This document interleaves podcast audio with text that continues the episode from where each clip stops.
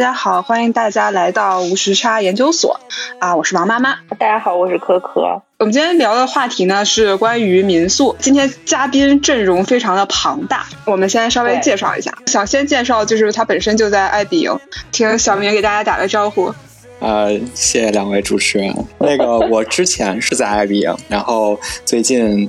呃一段时间已经离开了爱彼迎。不过呢，我也特别开心能够跟大家在这里分享一下我和爱彼迎的一些故事。对你也不得不离开吧，人家都也在中国业务了。这也是我们今天讨论的一个话题，所以对对对，正好可以跟大家聊一聊这个问题。对。然后另外两位嘉宾呢，都是民宿平台的房东啊，他们两个人名字很对称，真的是出于巧合，他们并没有，他们之前并不是互相认识的。啊，第一位呢是叫我想静静，他是我的好朋友推荐的爱彼迎的房东，是超级厉害的房东，请房东来做个自我介绍。哦，大家好，大家好，我是郭翔静静，然后我是一位来自上海的民宿房东，也是爱彼迎上海的活动小队长，同时我跟我的合伙人也获得了二零一七年爱彼迎中国区的最佳拍档奖，所以今天很高兴在这里跟大家能分享我的经历。对，我不知道还有这么高的 title，感觉很厉害啊！啊，凑个字数嘛，我不知道该怎么自我介绍，没有来得及介绍这么丰沛的 title。对，还有另外一位，最后最后压轴的嘉宾呢，是我爱阳光，这个我我要点评一下，趁他还没有说话之前，因为我偷偷在豆瓣上已经 follow 他很多年了，所以我我今天是一个偶像见面会，不是偶像没有见面的对谈会，我终于。在一个什么什么话题底下一拍脑门，对呀，可以可以顺便追星了。邀请我爱阳光来给大家分享一下。我的天，我感觉把我放在压轴，我真的是太心虚了，因为我我们的民宿一直就挣扎在这种死亡线上，最近要的就是这个。对，我知道大家肯定是。一般我们这个访谈会来要全面嘛，一般是抓一个好的，然后再抓一个孬的，就是有个对比。没有没有，我就很荣幸，就是作为这个差生代表。不是不是，首首先也不是压轴，是因为你是最后一个上麦的，所以我就捋着介绍了。嗯，呃，我是冰冰，然后呢，网络通用 ID 是我爱阳光，然后现在在大理吧，有一家跟朋友合作的一家民宿，也算应该算是民宿是酒店吧。我们民宿最近因为大家众所周知的这个疫情嘛，也是一直也都不太好。嗯，然后请王妈先播报一下最新的新闻啊。对，因为上星期吧，五月二十四号就是爱彼迎宣布将要退出中国大陆啊，应该是在七月三十日起暂停支持中国境内游房源体验以及相关的预订。然后，爱彼迎中国同时表示呢，之后将会聚焦于出境游业务，让我非常的惶惑。我们什么时候能出境啊？并且整合资源，全面服务于出境游的回归，也不知道什么时候回归啊。中国团队将继续以产品创新为核心，全力支持并推动全国和中欧中国的业务举措。因为众所周知的原因，或许吧，我们最近几期的节目分别唱衰了啊中国的音乐行业、生鲜行业和。啊，电影行业，对，对，我们今天又开始唱衰新的行业了。我们来聊一聊民宿。是，我觉得如果没有爱彼迎这个事情，可能我们也没有会在这么快的时间里关注到这个行业吧。就是可能或者我们不会做这么一期节目。我觉得之前其实疫情之下的旅游行业，我们其实也聊了很多，包括之前我们有聊那种酒店行业的发呃生存现状，然后包括当时很火的那个随心飞，就这些我们都有聊到过。然后我觉得可能爱彼迎的这个事情也让大家更多的去关注民宿这个行业在中国的一个生存的现状和未来的发展前景吧。就我觉得也非常呃幸运，今天就是能够邀请到这么多行业内的参与的嘉宾来跟我们一起探讨一下现状和未来的发展前景。请那个爱彼迎的前同事小明同学 来谈一谈，就是为什么爱彼迎要在选择在这个时间点退出中国市场？新闻上那些，我觉得大家都比较清楚了。嗯，但是我觉得可能从一个前员工的角度，其实我觉得有很多可以跟大家分享的，就是从爱彼迎来到中国，到在中国发展壮大，然后到现在离开了中国。暂时吧，暂时离开了中国大陆的业务。那在这个过程当中呢，其实我参与的更多的是中后半部，因为我是一八年的时候来到了 Air Airbnb 北京这个呃办公室，然后接下来三年我在这边一直在工作，工作的是服务我们伟大的房东，然后当然现在 可能他们也也即将要离开我们了啊，当然我也离开了 Airbnb。我觉得其实，嗯，从个人的经历吧，两个角度，一个其实大家也都知道，就是外因，外因呢很直接，就是疫情的影响。那疫情的话，其实我们已经来到了第三个年头嘛，然后我们没并没有看到，就是特别，嗯，让我们期待的那个解封曙光，或者说彻底的摆脱就是新冠疫情的影响。那么，其实作为旅游行业的话，我们其实。是一个非常敏感的一个行业，那也就是说，只要封的越严，那我们的收入就会越低。那在这个影响下呢，其实平台和房东这一块呢，其实是共存亡的。那当我们的房东拿不到订单的时候，那平台其实也拿不到收入。那在这个时间点上呢，其实大环境决定了，那我们的收入其实是很受影响的。那另外一个外部原因呢，我觉得也是非常明显的，就是国内的民宿其实。我们的房东也都知道非常卷，呃，一方面是房东和房东之间比较卷，因为这个民宿行业其实看起来是一个新兴的行业，也呃吸引了很多新的房东加入。那老的房东和新的房东不免就增强了这个竞争。那我们每个平台其实都有上。就是呃，途家号称自己有上百万的房源嘛，那其实我们这个行业可能还是在一个比较初期的阶段。那更多的平台，更多的房东，其实我们就会形成一个非常激烈的一个竞争环境。那我们跟呃现在的美团民宿啊，还有途家呀，还有其他的小猪之类的，那其实都形成了很强的竞争关系。那爱彼迎其实作为一个没有什么就是流量爸爸的一个平台，其实我觉得我们就比较吃亏。对，就是很多房东可能。包括包括节目，就是我们的嘉宾嘛，可能也会有比较大的困惑，就是爱彼迎的流量到底是什么样子的，到底好不好？那我们其实，在内部的话，也经常能看到这样数据，我们的流量可能真的就不如其他平台，就是有那些有爸爸的平台，所以我觉得这是两边比较主要的外因吧。那另外呢，我觉得其实我想讨论的更多的就是内因。其实内因的话，我们很清楚，就爱彼迎呢，在疫情的刚刚开始的时候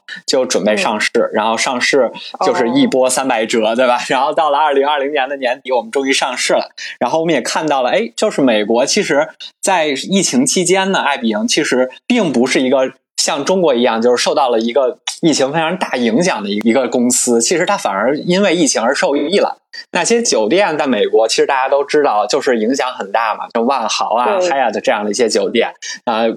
但是，但但是 Airbnb 呢，其实有一个得天独厚的优势，就是在美国，其实，在欧洲吧和美国这种西方国家，它其实呃更能够。产生这种 social distancing，然后这是我们的内部的解释。那这样的解释就会造成公司其实通过疫情获得了更多的收益，表现呢就会比其他的这些旅游行业的公司要更好一些。所以其实我们也很惊讶的发现，就是疫情其实对于 Airbnb 国外的那些。分支来讲，其实都是一个受益的一个状态，而只有在中国是一个受难的状态。所以，其实内部这是一个比较重要的原因，就是中国其实是一个拖了后腿，就是给公司。然后，这可能说的比较难听，但事实上，可能在公司内部的话，大家就是这么看的。而且，中国其实作为一个公司比较重视的一个一个 BU，其实还是很希望说中国能够给整个全球。的这个业务做出很大贡献的，但是的确没有办法，就是受到这个外因的影响，我们中国的业务的确不如其他国家的业务，尤其是欧美国家嘛。然后另外一个呢，我觉得呃，更多大家讨论比较多的就是这个市场，这个市场 Airbnb 到底有没有真正呃迎合到中国的市场，到底有没有做做好它的本土化嘛？我其实大家很多，我我其实也在最近两个两个星期吧，也看到。很多网友的评论，呃，有很多人都是哎很惋惜。其实 Airbnb 是一个哎调性非常好的平台，然后大家哎呃有很多房客特别喜欢 Airbnb，也有很多房东说哎我不我如果没有 Airbnb 的话，我可能就放弃就是民宿这块业务了。当然，就是各种惋惜的声音。但是，当然另外一方面呢，我看到的就是哎 Airbnb 其实来了中国这么多年，哎也没有做好本土化。那这个本土化呢，其实就是也是相对于竞争对手来讲，我们没有把就是。中国的用户习惯性的那些使用方法真正落地到我们的平台上，所所以其实，在我们的产品这一块儿，其实大家有时候，尤其对房客来讲，其实大家是不买账，哎，就是难用。然后呢，没有别的平台好用，不是不符合我的使用习惯。我觉得这个东西呢，也促成了，就是说我们的流量，或者说我们已有的流量，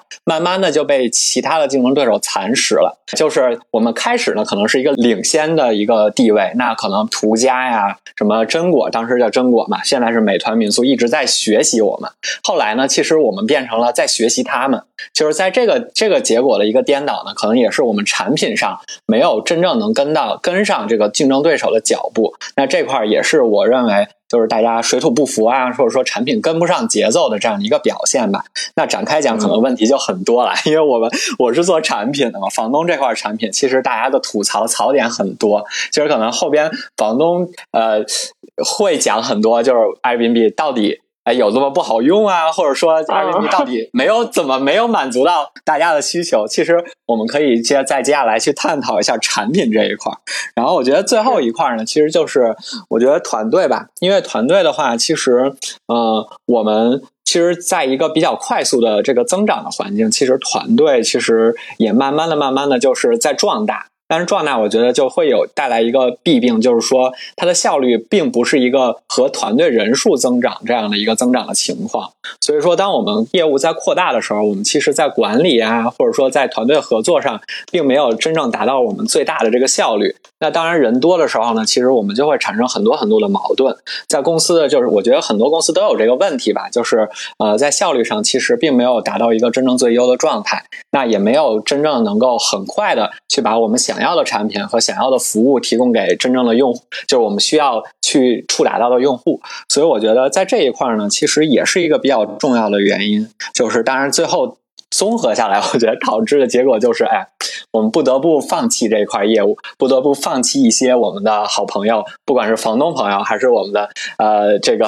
公司内部的同事朋友。我觉得的确就是，呃，综合来讲吧，我觉得 Airbnb 的离开，虽然对于很多人来讲是一个命中注定的事情，大家不看好，就是外企呢很难，外尤其外企互联网很难在中国这个市场存活下来。但我觉得另外一点呢，也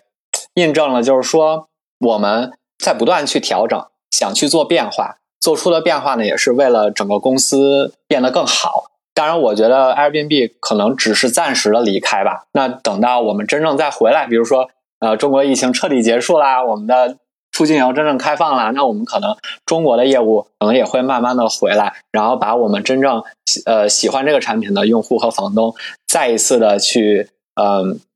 开放给他们，然后让他们能够在 Airbnb 上体验到更好的服务吧。对对对，我觉我觉得很听了很有感触。我想起来之前看报道说，一七吧，一七年左右的时候，好像 Airbnb 还是非常踌躇满志的要进军中国市场，然后觉得是非常看好中国市场的。到最后，可能现在的情况，从财报的角度上看，整个中国市场营收只占到了差不多百分之一左右，我觉得还是有一点黯然收场的感觉吧。就是从当初可能觉得中国市场是一个非常有前景的市场，到现在可能确实，嗯，有有有有一点让人觉得很唏嘘。不过你刚刚提到那个房东的事情，正好我们也有两位房东在场嘛，我就想问一问，从房东的角度上来说，这个使用体验到底是怎么样的？是不是真的不是特别的接地气，或者是不是真的有一些水土不服的地方？真正我自己的感受来说，就是搜索功能这一块真的可能不太行吧。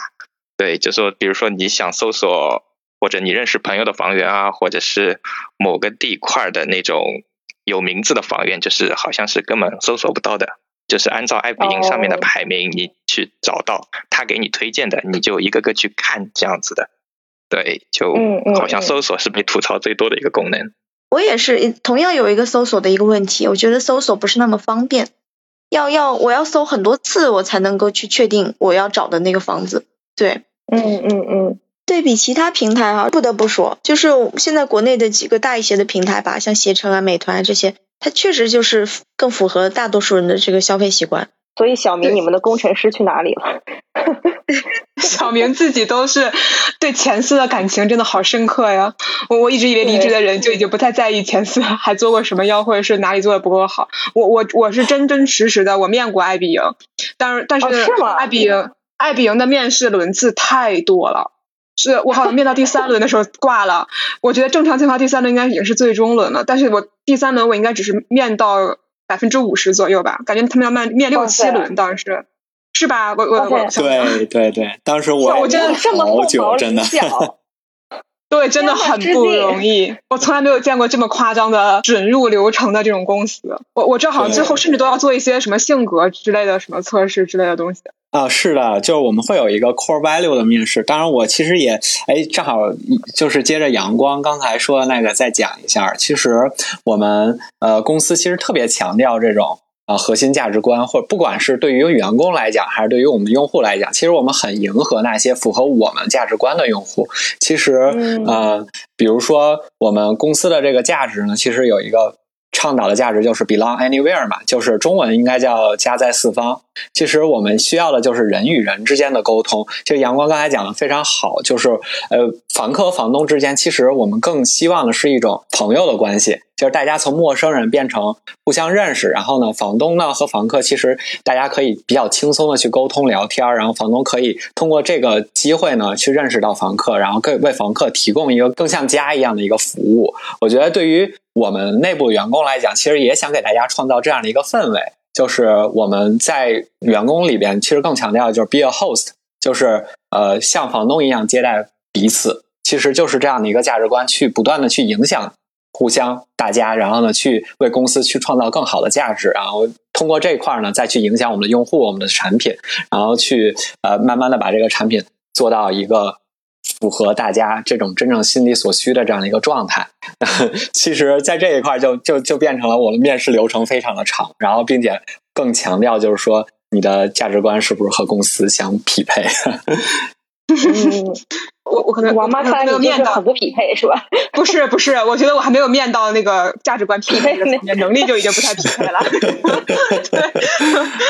而且他们当时，我我我我为什么会想去面试他们，是因为。呃，我我当时还在媒体的时候，就是参加过他们的那个市场的活动。就首先去过他们的北京 office，他们北京 office 真的做的超级美。就他们会有不同各，就不同的办公室还是会议室，就是会有各地的啊这种装饰风格。嗯嗯。然后我对，所以进去之后先去参观了一下办公室，然后接下来那个活动当时是。啊，就是那个《奇遇人生》那个综艺啊，第二季的时候，就是爱彼迎应该是赞助了，然后所以做了一个品牌活动。然后我我当时当时其实是作为记者过去的，结果后面就觉得，嗯，既然也既然就是也也正好是那个我聊裸辞那个时候的前夕，我就觉得可以顺便面一下。然后但是没有过嘛，嗯嗯，但我整个印象很好，就是那种你想他们去他们公司去报道一个什么活动，拿个通稿。的事情，但我竟然觉得还是很想去投一投他们公司，他们做的真的这个层面上情感连接这个层面上做的真的还是很好。是是，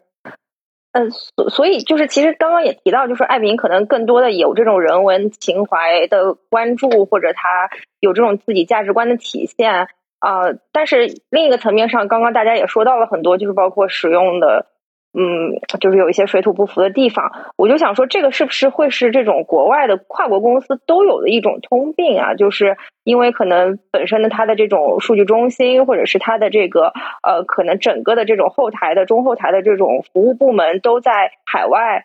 或者它其实跟这个本土的这一块的在地的这种工作人员其实沟通没有那么多，所以才会导致可能一些需求没有办法被及时的反馈过来。我不知道小明这个是不是这个原因造成的？我觉得这个原因有，而但是我们真的已经听到了，就是不管是房东的声音还是房客的声音，然后不管是从直接我们访谈中得到的，还是说通过我们线下的运营和销售得到的，甚至是说从那些呃客服这边反馈回来的。其实我们都有看到，那就是还有这主要为为什么我们没办法解决，或者说我们没有找到更好的办法解决？一方面呢，我们觉得就是说问题真的太多了，但是我们人真的太有限了。就是其实整个 Airbnb China 就是在就是你也能看到就是裁员的那个那个记录嘛，有多少人被裁了，多少多少人转岗了，这其实人就这么多，然后产品这一块呢也比较有限，就是没办法。从零到一很快的去帮助房东或者房客搭建好这个整个的产品流程。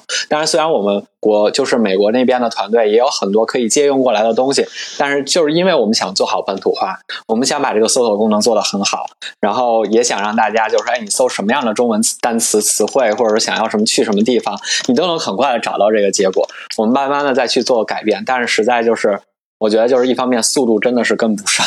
但是我们想解决的问题实在太多了，一直在把这个优先级不断在排，不断在排，再加上中间有一个疫情，然后把我们节奏彻底打乱了。然后呢，很多问题就慢慢的就从从很高优先级的像搜索这样的问题，就变成一个不是那么重要的，可能更重要的是我们怎么帮助大家存活下去，怎么找到让我们的核心用户留下来这样的一些问题了。所以其实问题上真的很多，但是被遗忘的或者说被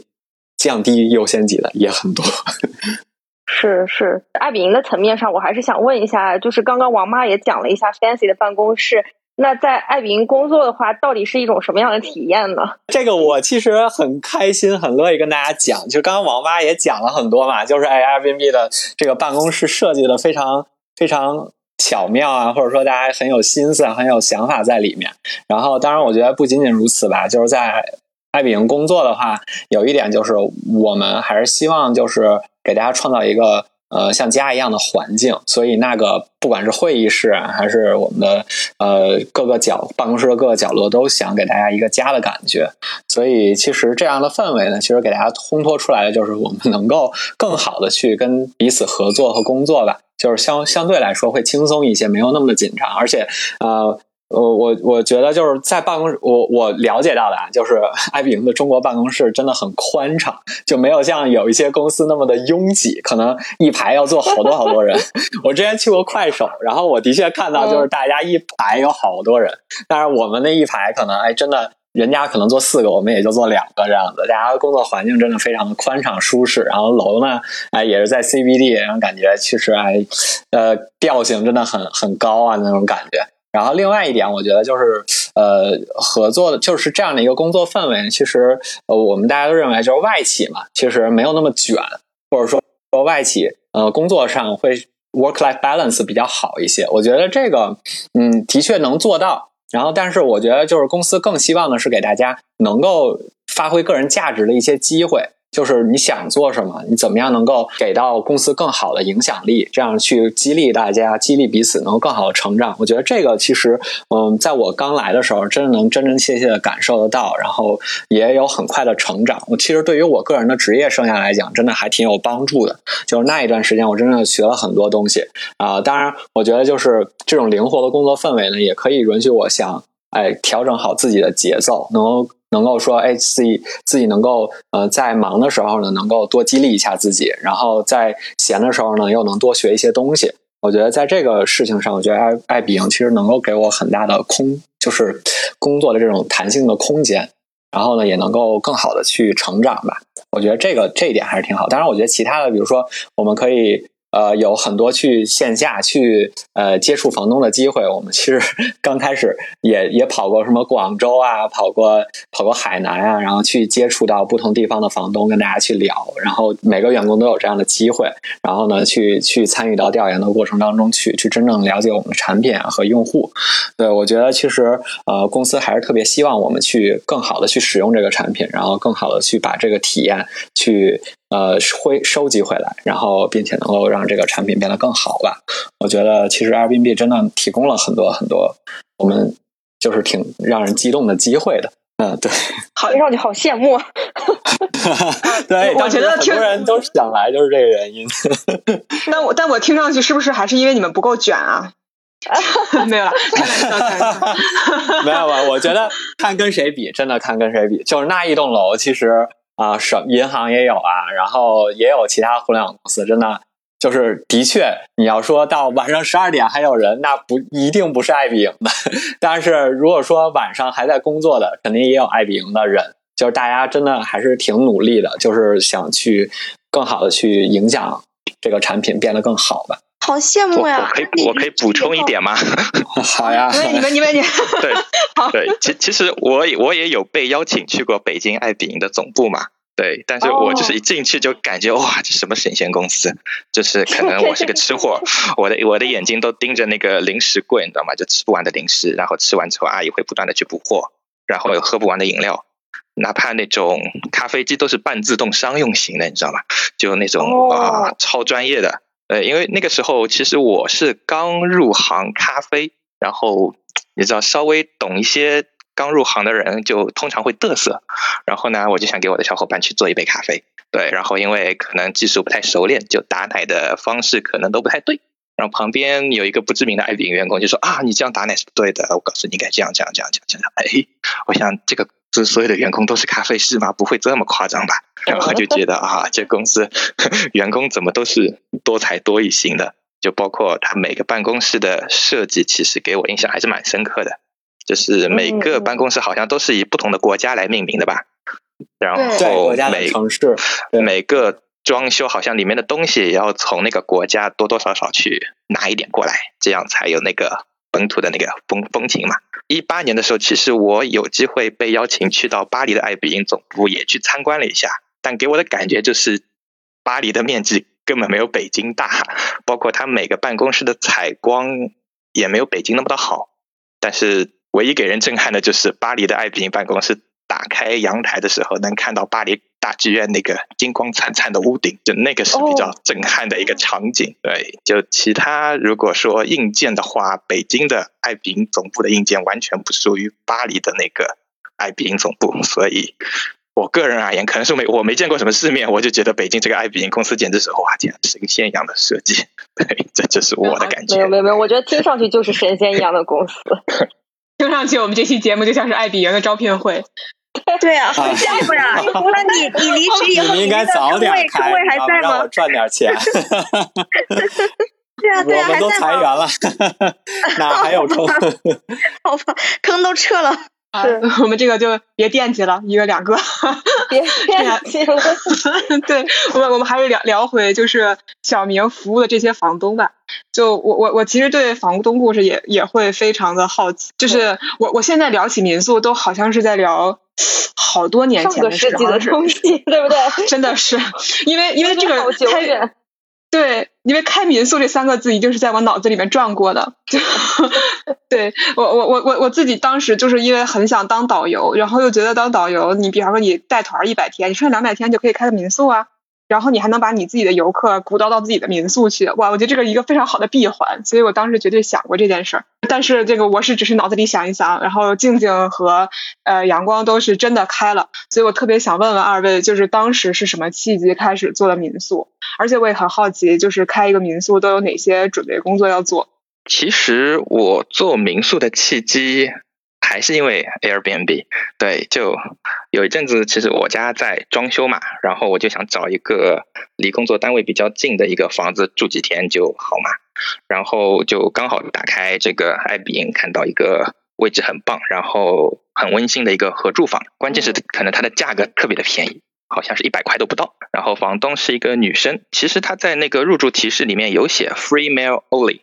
但是以我当时的散装英语水平看来，觉得这个单词好像也不是特别的重要。那些重要的事情不应该写中文吗？对不对？然后我就不 care 这件事情，就直接在 APP 上闪定了他的这个房源嘛。因为其实这是我第一次用爱彼迎的这个 app，我根本不太熟悉它到底是怎么用的。然后我觉得付款应该就完全没问题，OK 的嘛。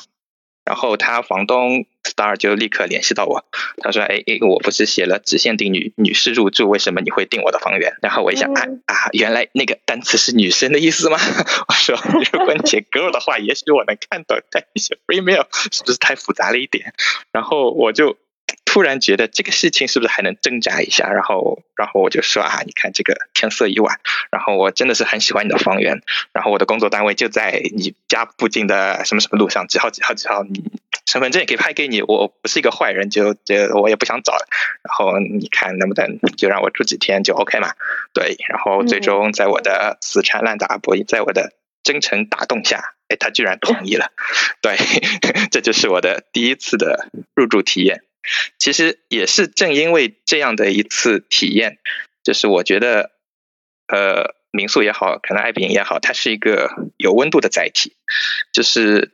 其实这个房东 Star 就每天他很早要出门，因为他那个工作单位比较远嘛。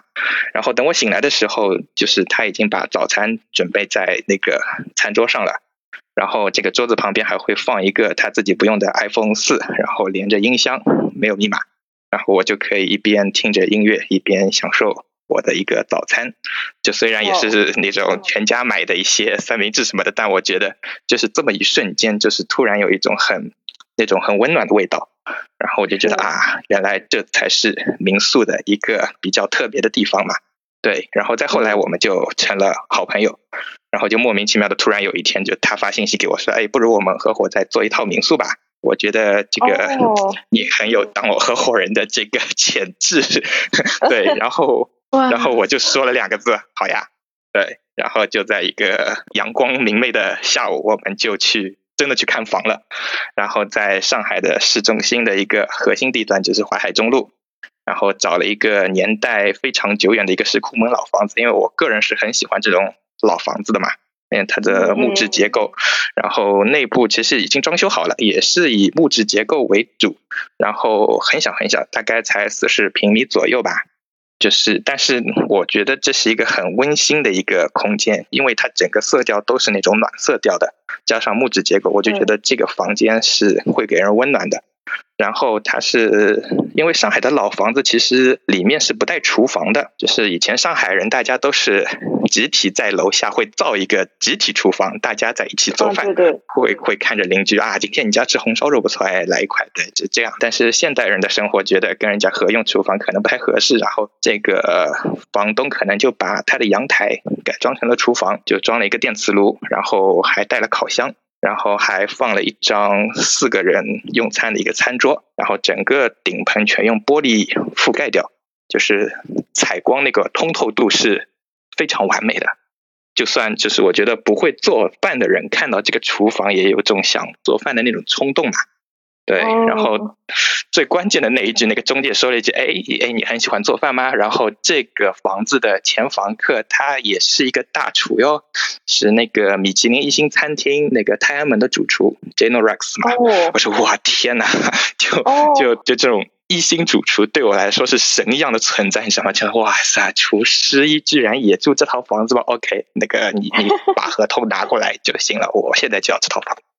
对，然后就就这样，我们就开始了我的民宿生涯。嗯，就是这样开始的。啊，亏得你当时没看清楚 female，真真的不好难有他什么意思？后来查了字典，发现已经晚了。要没有这种阴差阳错的话，可能后面这段后面很多美好的经历都可能不存在了。对。是啊，对，就就是这么莫名其妙的开始了我的 民宿，就是这样子的。所以，所以阳光是怎么开始的呢？我走上这条不归路啊，是有一点误打误撞了。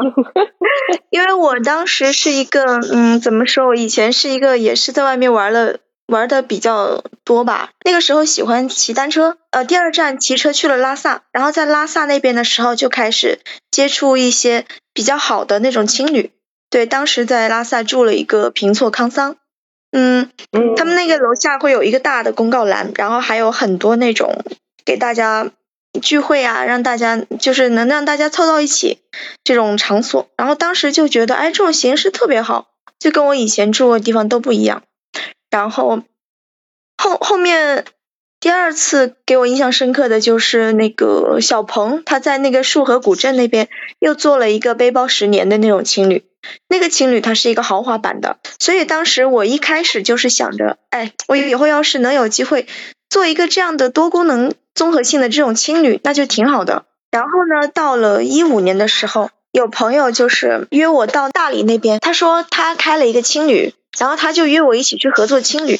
那个时候我们俩都是抱着做青旅的这个决心去的，结果我们一五年到了大理的时候，才发现整个大理的那个青旅市场。基本上算是饱和了，而且他们有出现那种恶性竞争吧，应该说他们都是那种五块钱一个的床位，八块钱一个的床位。然后我们当时看完之后就觉得，对，天呐，我们当时看了一圈以后，被那个价格震惊了，就觉得是，就有这些 有这些人的存在，就是好像不太可能做起来。然后当时考虑了有。半个月吧，也商量了很久，然后就决定就放弃青旅这条路线了。放弃青旅之后呢，就是大家又在那边遇到了一个本地的朋友，嗯，他在那里已经待了有三年了，他做了一个小民宿，就是只有三个房间，然后那那个楼也特别小，然后一个很小的院子，但是他那个做的还挺好的，因为他们是两口子在经营的，然后两个人都算是网红吧，嗯，当时就靠他们网红带来的一些流量。那个小院子就维持的还不错，然后我们就想，哎，要不然我们也做一个像像他们这种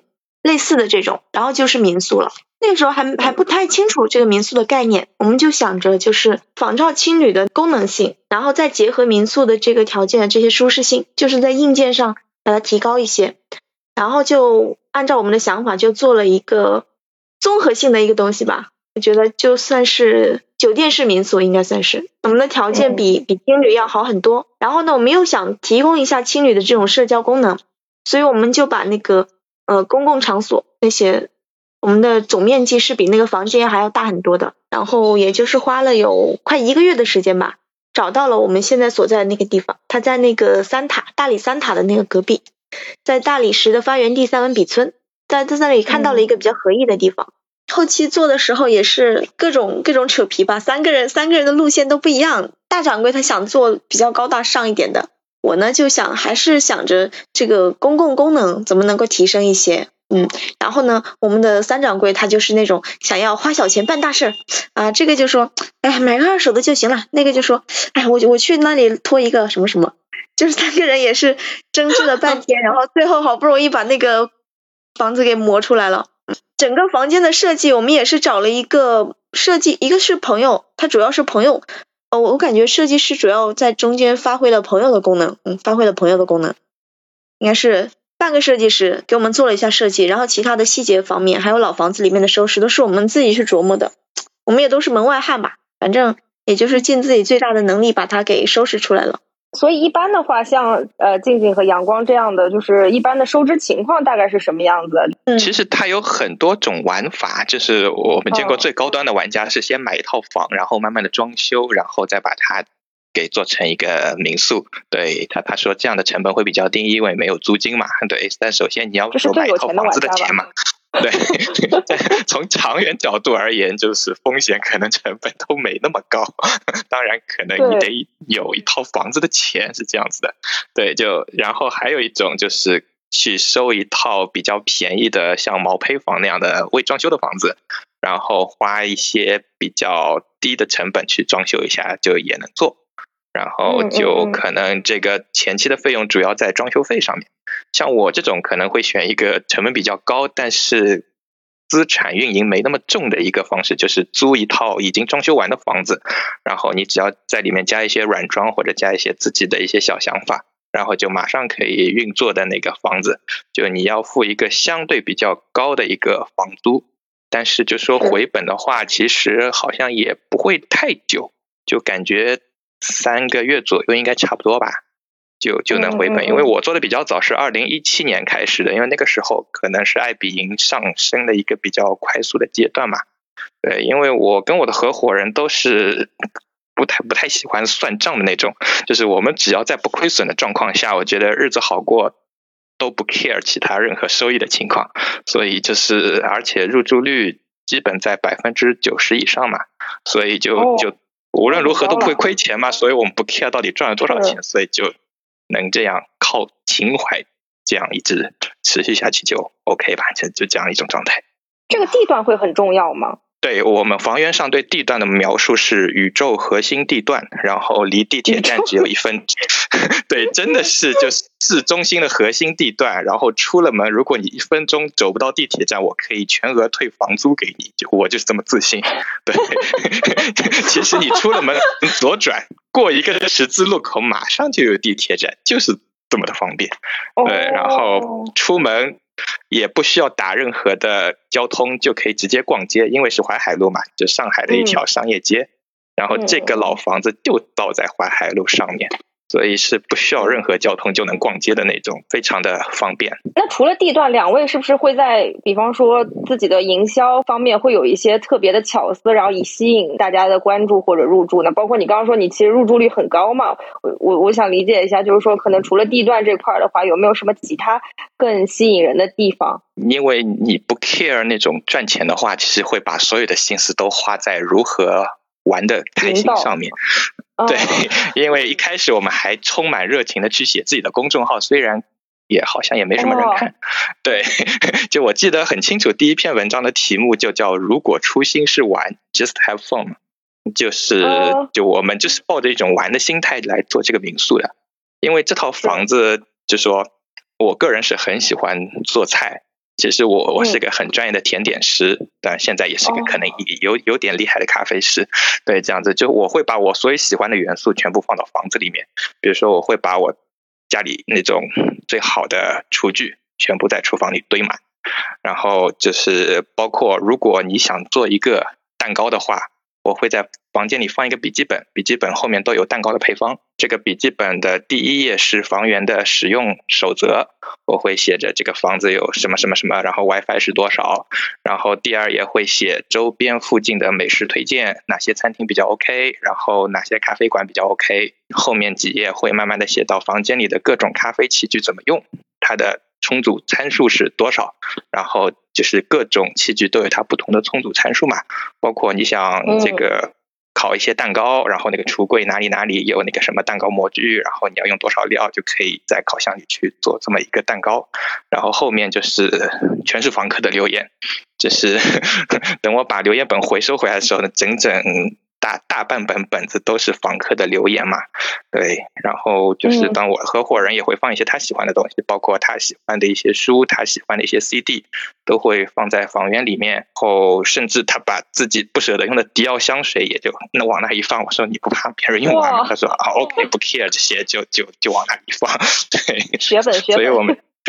所以我们真的只是靠自己的这个爱好在做。因为其实我我也不是什么大房东，我一共才做了两套房源，就是后面，嗯，我觉得这个还不错，然后又做了一套，然后其实因为为了方便管理，我就在附近的地段又选了一套，那条叫那个永康路，就这条路在上海的咖啡圈是超有名的，因为就是全上海最好的精品咖啡全部开在这条路上，那，也就是这条路可能一共才两百米。好像至少有二十家咖啡馆，就很夸张。对，然后我我还给这套民宿起了个名字叫“白天咖啡，夜晚啤酒”嘛，就是白天你可以去楼下喝任何一家精品咖啡馆的咖啡，然后会给你介绍这家咖啡馆的特色是什么什么什么什么。然后晚上如果你想喝酒的话，下面也是一些很好的精酿酒吧嘛。对，然后就。按照这样的风格去设计民宿，就还还算 OK 吧？对，就入住率其实也是挺高的，吸引人呀。我觉得不仅是爱彼迎，其实民宿整个这个行业聚集了一堆嗯不会做生意的人和 一堆真的好会生活的人，就是不是来做生意的是吧？对，就是我们在我觉得也是在上行的情况下吧，因为其实一八一九年其实旅游行业很热嘛。就是在这个大背景下面，大家只要呃不不必非常努力，也可以挣到一些钱。然后你你如果你又没有很大的野心，说我一定要挣多少多少，就其实大家都是很开心的一个状态，就是每一个人都获得了快乐。您正在收听的是无时差研究所。无时差研究所的粉丝群已经开通啦！你只需要在微信搜索“无时差研究所”同名公众号，就可以找到入群的方法。添加无时差研究所管理员二维码，管理员通过后就可以拉你入群啦。如果你喜欢我们，也欢迎在微信公众号和爱发电给我们送来你的支持。那那咱们在运营的这个过程当中，有遇到过哪些特别困难的时候吗？呃，我们的问题，我觉得疫情算是一个大的背景吧，但是在这个背景之下，我们也还存在一些其他的。呃，从客观来看的话，从我们到大理的那个第第二年起，就是我们还在装修的时候，就情况就已经出现了一个变化。一个是那一年大理它出现了一个井喷，就是很多人去去选择去大理那边做民宿啊、做客栈啊什么的。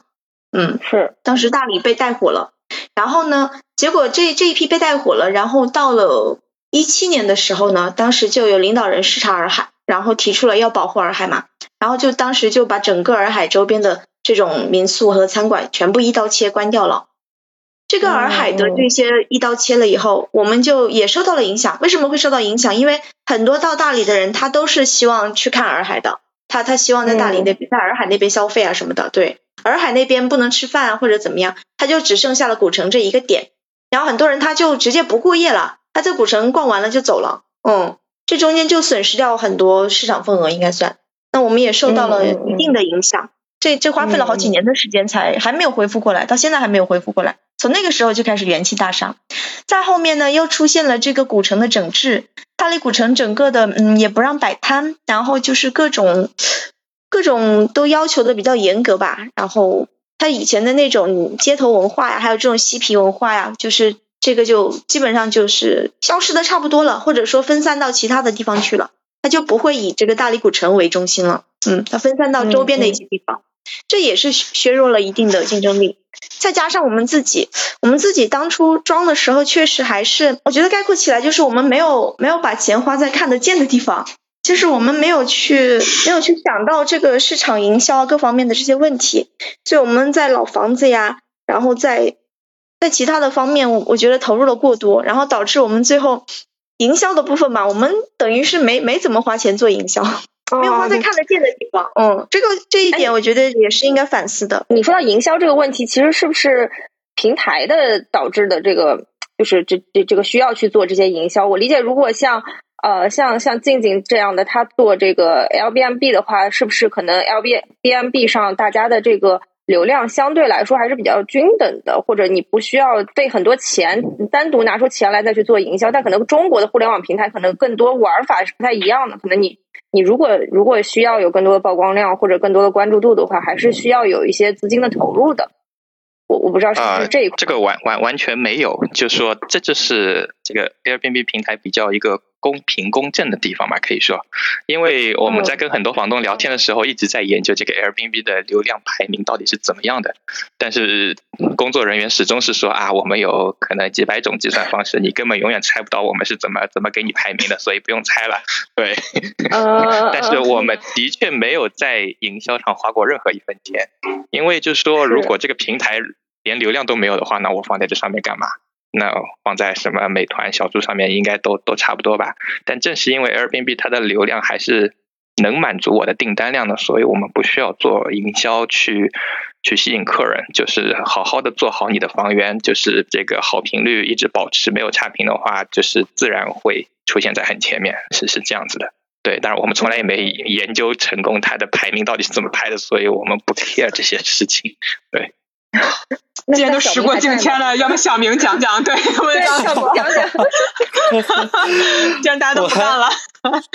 我来回答一下静静的问题啊。其实这个挺挺挺复杂的，就是呃，对于 Airbnb 本身来讲，以这个这个搜索的系统是真的是非常复杂。他说他给你的解释呢，我觉得是一个非常官方的解释，但是从我们内部来看呢，其实多数人也不知道到底怎么能够。做到最好，就是你改 A 还是改 B 还是改 C，哎，你就能够不断的把你的排名排上去。但是我们后来呢也做过一些尝试，就是你可以去买流量，这个也是前年才开始做的。然后你买流量呢，我们就可以保证你能够得到更多的曝光，然后呢拿到相应的订单，但是你要付更多的钱嘛，就是给平台。所以我我感觉。那个效果呢有，但是其实并没有带来对于房东来讲没有带来更好的这个结果，因为你这样的话，其实就会产生不公平的竞争。其实像静静刚才说，Airbnb 其实还是一个相对比较公平的平台，就是大家还是有一个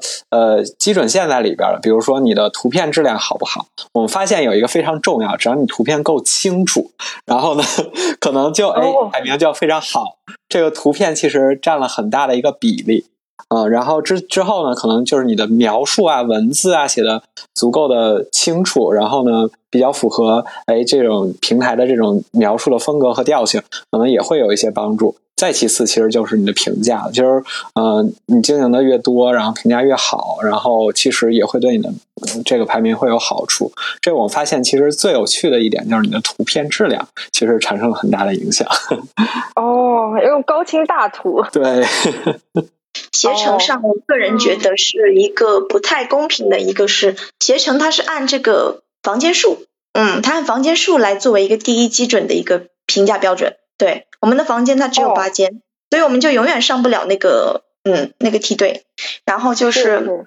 对我们永远只能在在三颗星。怎么会是这样的排名啊？它它可能还是酒店居多，是不是？对，它就是酒店居多，嗯。呃，后面我去一些其他的地方，我我才感觉哦，人家在那个提高那个分数上面做了非常多的一些小的策略啊，包括就是啊临走的时候会嘱咐一声啊什么的啊，然后就是各种各种软性的这种渗透吧。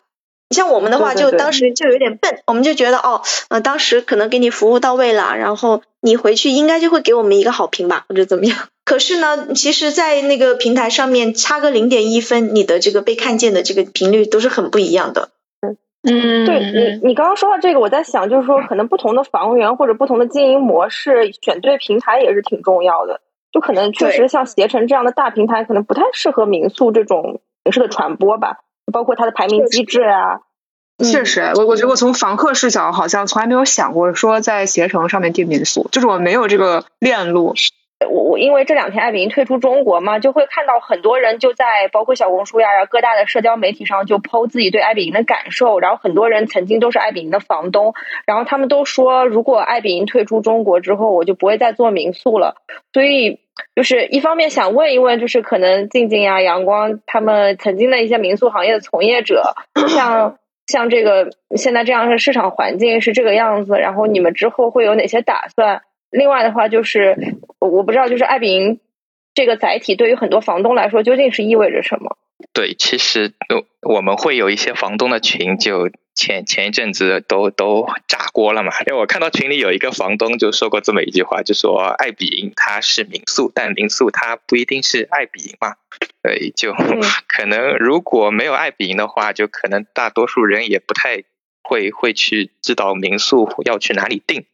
或者说是大家都很认同爱彼迎的它的一个。价值观嘛，对，就员工知道 belong anywhere，房东也会知道 belong anywhere，对，就像当地人一样的去生活、去旅行，对，就是其实包括后面爱彼迎还有那个一些体验嘛，它也是一种独一无二的，就说除了住宿之外，你还可以用爱彼迎去体验当地一种独一无二的项目，因为我个人是非常喜欢去参加各种体验的。就包括国外，还有就是国内都有很很多旅行团根本就完全没有的体验嘛，对，就可以说是开创了我们旅行的一种新的方式。就如果是说少来比赢的话，很多人就根本不知道到那个地方去怎么玩。就是说，如果没有房东的那个介绍或者是推荐带玩的话，就跟你住个酒店其实也没有什么太大的差别嘛。对，所以就是说，可能就是他的理念会吸引到各种房东还有房客去这么喜欢这一个 A P P 嘛，所以这个理念就是价值观一致会非常的一个重要。包括我很清楚的，我记得我第一次参加那个爱彼迎的房东线下聚会。就当时我应该还不是房东，然后就会有被震惊到，我以为是进了什么传销组织，就会怎么会有这么多人有这么高涨的热情去做同一件事情嘛？对，就大家都都啊，你也是房东啊，我也是房东啊，对我们对，然后就巴拉巴拉巴拉会会聊很多，包括我们去到北京爱彼迎总部的话，就是说。因为我们是之前被邀请的，然后很多员工就看到说啊，你是静静，我说嘿，我都不认识你，怎么会有这么多人认识我？就是突然也是有一种感觉回到家的感觉的那种温暖。包括你去跟他反馈说这个 A P P 有哪些哪些哪些不足的地方，就是可能这个人并不是管这一块业务的，但是他会认真的就是把你说的意见全部倾听完，然后会告诉你说啊，我会转达给相关的那个部门人员来帮你处理这件事情。然后真的会有得到回应的那种，知道吗？就是而且也不是很慢的那种，就就说明就是说，你的意见有被他们真的去采纳到，就是你感受到这一个公司的确是在为你用心的去服务的，所以就是这样，就是有很好的去凝聚房东的这么一个作用吧。对，呃，我还想补充另外一点吧，因为大家聊了很多都是民宿嘛。其实爱彼迎退出中国，顺带着也把一个非常小的一块业务也带走了，就是就是体验。我觉得体验呢，其实是一个。可能大家不是很熟悉的一个一个东西，其实，在爱彼迎的话，我们其实想打通的也有一个，就是这种体验。本地体验的话，其实也有很多体验达人去帮助我们去完成这个 Airbnb 所所提供的价值观。其实，我我也我也去参加过几个上海和北京的体验，其实，嗯，也都挺有意思的，因为它不是你能够在其他平台上能找到的东西。比如说，我在北京有参加过，就是一个。北京的那种国企的那种饭馆的那种厨师长，然后带着我们去做北京的老北京的菜，就是馅儿饼啊，什么炸炸酱面什么的，来做真他做的就真的非常好吃，很地道。但是你根本就找不到地方去学。然后上海我们做过那种啊蓝带厨师带着我们去做那个牛角包，然后亲手带着我们一个一个做好，然后并且烘焙出来，就很有意思。就是他也会告诉我们他在。在做的过程当中，他的一些经历，他在法国留学的经历啊，或者什么，他在北京、他在上海教书的一些经历，我觉得就在这个地方，其实有很多你可以跟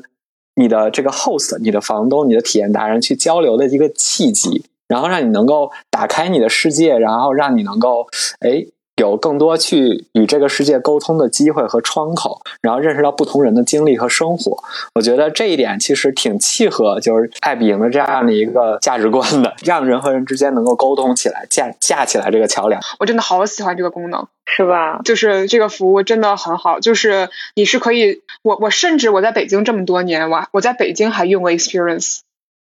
就我当时做个什么 去干嘛了？什么是？做一个面塑，就是做小人儿那种。就我有一，就是因为我真的，你看我在北京这么多年，但是我也并没有真的就是看，就我我那个时候不知道为什么就很想做一个手艺活，想安静一下，想静静。对，就就是觉得就是这种手艺活是一个你付出多少努力，你就你就能有多少收获的东西。然后我就发现，其实我对北京真的很了解嘛，也并不就是。然后他那个就是在胡同里面有一个小的这种房。呃，小的屋子，然后一个小姐姐带着大家去做这种面塑，就就是在那做手艺，然后有这么几个人，包括之前孙孙总给我分享过，他在日本的时候，他在他在日本玩的时候几乎没有做什么攻略，他的所有的时间全是在用 experience，就有有各各地的人，比方说有带他去短途旅游的，然后带他去吃个东西的 experience，也可以带就带别人去吃东西。带别人去短途旅游，他真的认识了好多人。就是我我我本来那个时候下定决心，等到二零年再去旅游的时候，一定要把这个在国外旅游的部分也用起来，结果就没有了。我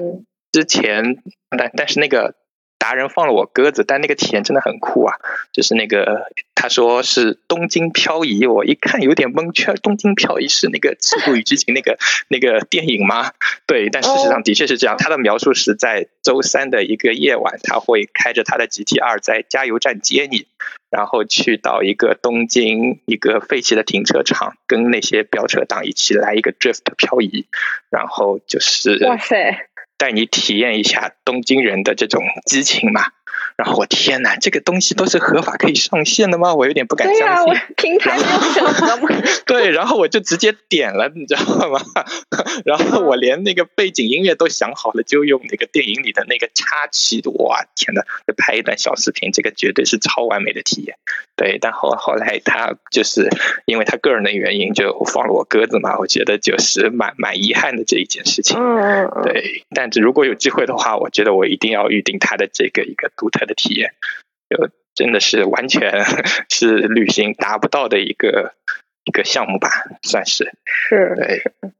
哎，是啊，我我我前两天在想，我就做这期节目的时候，我在想一个事情，就是为什么好像。Airbnb 退出中国会让人这么感慨，就是你会发现，就是跨国的公司像 Airbnb 这样的存在，就是会让你感受到说，你用着同一个 APP，你去不同的国家，你都还是用你那个熟悉的 APP，你都是可以在这个国家很迅速的、很熟悉的建立起来你之前的那一套联系，就是你你能够非常熟悉的找到你想要的东西，即便可能有些东西是经过筛选的，比方说 Uber 在很多国家都是能够用起来的。甚至就是说，像 Starbucks，然后麦当劳这些，就是跨国的这些你熟悉的品牌，它在你去到一个陌生的国度，它又一次出现的时候，你会觉得说啊，那全球化好像还是依然是一一个不断融合的这样一个趋势啊，大家好像真的是活得越来越没有距离。但好像 AMB 这次退出的时候，你会让人觉得，不管是大环境吧，就是或者逆球全球化的这种趋势，可能又活生生的摆在你面前。可这个是让我觉得比较感慨的一件事情，就是包括你们刚刚讲到说，可能去国外。去去不同的地方，那你打开的还是你自己熟知的这个，你你也很很习惯去操作，并且你知道它的品质是不会变的。我觉得这个其实是挺让人唏嘘的一个地方。嗯嗯，我感觉我已经好久没有见到在中国旅游的外国人那种感觉。对，我这好像不仅是我没有出去，其实好多人也没有来到中国。就也想问问二位房东有什么在过去印象比较深刻的房客吗？就是交到通过这个。民宿平台交到的好朋友，这种怎么说呢？那爱彼迎就是很，我们一直觉得爱彼迎可能不只是一个住宿软件，它可能是个交友软件。交友软件，对对，因为很多连接其实都是通过爱彼建立的嘛。包括我为什么今天会出现在这里，也是因为房客的推荐嘛。对，是是。然后，并不是一个老板和客户的一个身份去接待他，而是可能更多的会，如果两个人聊的话，会会是一个朋友的身份去接待。接待你的房客，就是其实身边有很多人就跟房客喝个咖啡啊，吃个饭都是非常平常的事情嘛。就包括我的朋友会说，爱彼迎可能也是个相亲软件。对，就我我身边其实是有一些房东通过爱彼迎，就是房客爱上了房东，然后两个人真的就走到一起这样的，就这样的案例其实好像一二，可能都不止三个。对，哦，对，就就包括我们上海有一个。店的调酒达人，她的那个男朋友也是因为住了她的爱彼迎，然后就是成为了她的男朋友，是是这样子的。还有一个，就我我们也有一次写了一个公众号题目，也是因为遇见一个访客嘛，可能是我合伙人比较兴奋，就是他之前一直很喜欢一个旅行博主叫瘦肉，然后有一天就是我们接到一个订单，说要在我们房子里拍一个广告片，然后可以。给双倍的一个价钱，然后我我们都没有考虑说 OK 来吧，对，然后没想到那个拍摄的导演就是我合伙人圈粉很久的偶像瘦肉嘛，然后就是帮一个汽车品牌来拍一个广告，收到成片的时候，其实我们民宿的镜头在整个广告片里可能也就出现了那么一秒钟，一闪而过的那个一瞬间。就可能来截屏的机会都没有，对，但是我们还是很开心，因为自己的房源就是得到了别人的一个认可，并且还能拍一个广告，就我们觉得还是蛮开心的。就这条视频，我们到现在还还有保留着，就这也是作为我们曾经做过民宿的一种很好的回忆吧。对，对，嗯嗯。然后另外就是有个有点拉踩的问题，我我也感觉。比方说现在呃北京的京郊啊之类的，就也会有非常多那种很贵的，比方说三千块钱以上，呃可能会一家人住进去的那种民宿，而且像一些品牌的连锁的民宿，现在也其实也挺多的。我就也看到很多评价，比方说你同样是花三千块钱，然后你如果是在一个五星酒店里面，那你受到的服务，呃可能是就像你吃麦当劳一样，就它的味道。它的这个质感都是统一的标准的，就呃虽然不会更好，也不会有什么意外，但是你 受到的是一个标准化的服务。对，嗯，是质量有保障的这种底线是很高的。但是其实有很多这种呃精品民宿的品牌啊，然后你住进去也是很昂贵的价格。但是比方说它床上用品啊，或者是其他服务方面，很有可能出各种 bug。反正这个事情都不好说。但是。哎。而且疫情这一波，把国内的这种就是新的这种酒店，所谓的包括野奢呀，然后这种小众的呃精品酒店，也都价格抬得非常高，动辄两三千块钱。我觉得很多时候，就是你真的住进去之后，发现体验确实有点名不副实，它也不是一个特别标准化的东西，所以你经常会就比较失望吧。我觉得民宿越来越难做，其实也是因为它的可能各种规则还没有完全建立好。但是当它的市场规则完全建立的时候，民宿就是会越来越难做嘛。因为刚入行的时候，可能不不只是中国，大多数国家民宿其实都处于一个灰色的、没有监管的地带。它不像酒店的话，它有很标准的系统，那四星有四星的标准，五星有五星的标准。那民宿的话，其实一切都是房东的标准，它没有一个完全市场化的标准。就说这样一方面，就说。服务的好坏，你就像开个盲盒一样，有可能是一个惊喜，也有可能是一个惊吓，就不可能完全是好的嘛。对，然后就说，当你一个市场慢慢越来越成熟的时候，一切标准建立，包括像现在，如果你要开个民宿的话，你要去跟各种地方报备。那民用房如果做商业用途的话，显然大多数地方是完全不可以的。那么你就不能去做一个民宿，那你要去找一个商用的房去做一个民宿。那么你这样的话，不就跟酒店越来越接近了吗？跟开一个酒店几乎也没有什么太大的区别。就是可能这也是民宿越来越难做的原因之一吧。那那所以其实就是没有疫情影响的话，你也觉得它呃长久看来也是一个野蛮生长呃产。可能过了几年之后，也不会是原汁原味一开始那个民宿，对吧？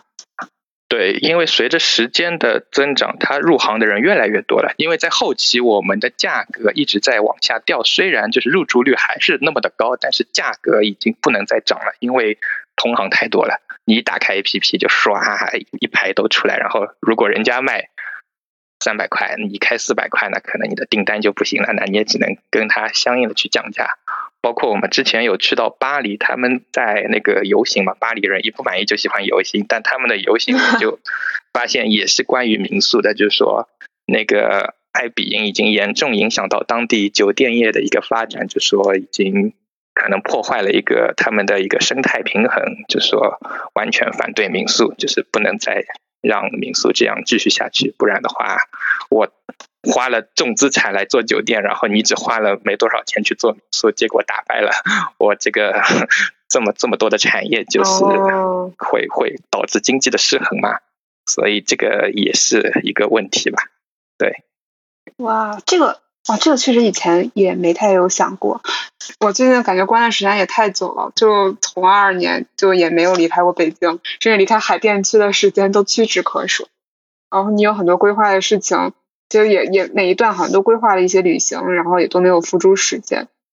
整个这个过程，我觉得特别是今年啊，感觉疫情之后当然也算，但疫情一开始的时候还是能在国内旅游的嘛。但不管怎么说啊，就这个之后的这个感觉，我就觉得这个时间是一个胶状的那种半凝固的状态。我我似乎是在往前行，然后对于我来说，我也没有什么特别的生计上或者发展上的挫折，呃，甚至偶尔还是有一些。呃，小小的有成就感的事情发生，但是我还是觉得非常的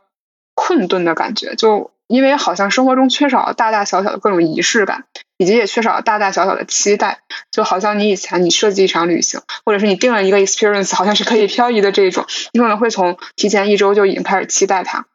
然后你可能提前一个月去为一个国外的旅行做攻略，然后。呃，然后你真的去到那里面，收获了很多意料之中或者意料之外的这种体验，然后你回来的时候再去回味这些，它就组成了你生活中非常重要的大大小小的节点。但是这个现在好像这半年一年，我好像就已经快完全失去了这些东西，甚至也慢慢觉得这些东西是不必要的。就我只要把我手头的工作完成了，然后工资盯在一个正常的时间段到了我的银行卡，好像这件事情就 OK 了。就我觉得好难过，就是就是感觉像民宿这种东西，就是现在大家最爱说的非必要的东西，就它是可以砍掉的。民宿是不重要的，你跟你你认识一个陌生人 so what，它是不必要的，它反而会增添麻烦啊。你体验一个什么东西，它必要吗？也不是很必要。你啊，你就每天正常的吃饭、吃饭、喝水、做核酸就可以了。呃，它它也是好像是一个不必要的事情，然后慢慢的，我们生活中一些所谓非必要的事情都会慢慢砍掉了，然后它就消失了。就这个事情让我会觉得非常的难过。所以聊到民宿的时候，就是啊，看到爱彼迎的这个新闻的时候，这个好像已经掸掸土拎出来的这个名字，我我就会觉得，哎，好像对一些回忆，还有过去的那种我很鲜活的自己，好像都回来一样。然后今天聊了之后呢，我也觉得。并没有变得很阳光起来，好像比听上去也没有比，比方说电影、音乐或者是生鲜更有指望，但还是 非常，还但还是觉得就是，但我觉得今天最大收获是，比方说我们今天的所有嘉宾，不管是静静、阳光还是小明，就让我好像又重意识到我，哎，其实我们呃还是有很好的，就是对生活非常有热情的人。然后除了必要的生计之外，就是有很多其他精致追求的人，这个让我非常感动。我今天如果有什么可以给自己续航的地方的话，应该是跟嘉宾聊天，所以非常感谢今天的两位嘉宾。因为大家都被关的太久了，就我可能已经在家里超过六十天都没出过门了，就 就有生以来可能从来没有这么长时间会待在家里嘛。对，就我们对非必要的理解就是，任何不足以影响生命的事或者物都叫非必要。对，就大米如果是必要的，那么糯米、小米、黑米它都是非必要。那如果糖是必要的话，那么巧克力蛋糕肯定是非必要的东西。那很显然，民宿肯定也不是一定需要的东西嘛。但是我觉得，正是因为这些非必要，才能让我们的生活变得更加美好一点。所以我觉得，当有一天我们不会再为今天吃吃什么、明天吃什么而烦恼的时候，那么非必要的就是一种必要的生活方式吧。对，就就是这样。又一发升华，好啊，说得好。那今天就这样啦，谢谢大家。好，谢谢谢谢，好，谢谢大家，再见。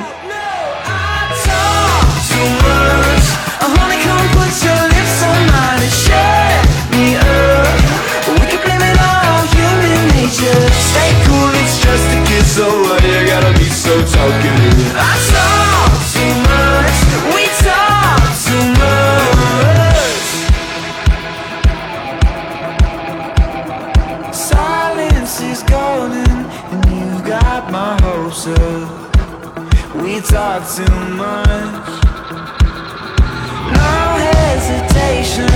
what are we waiting for?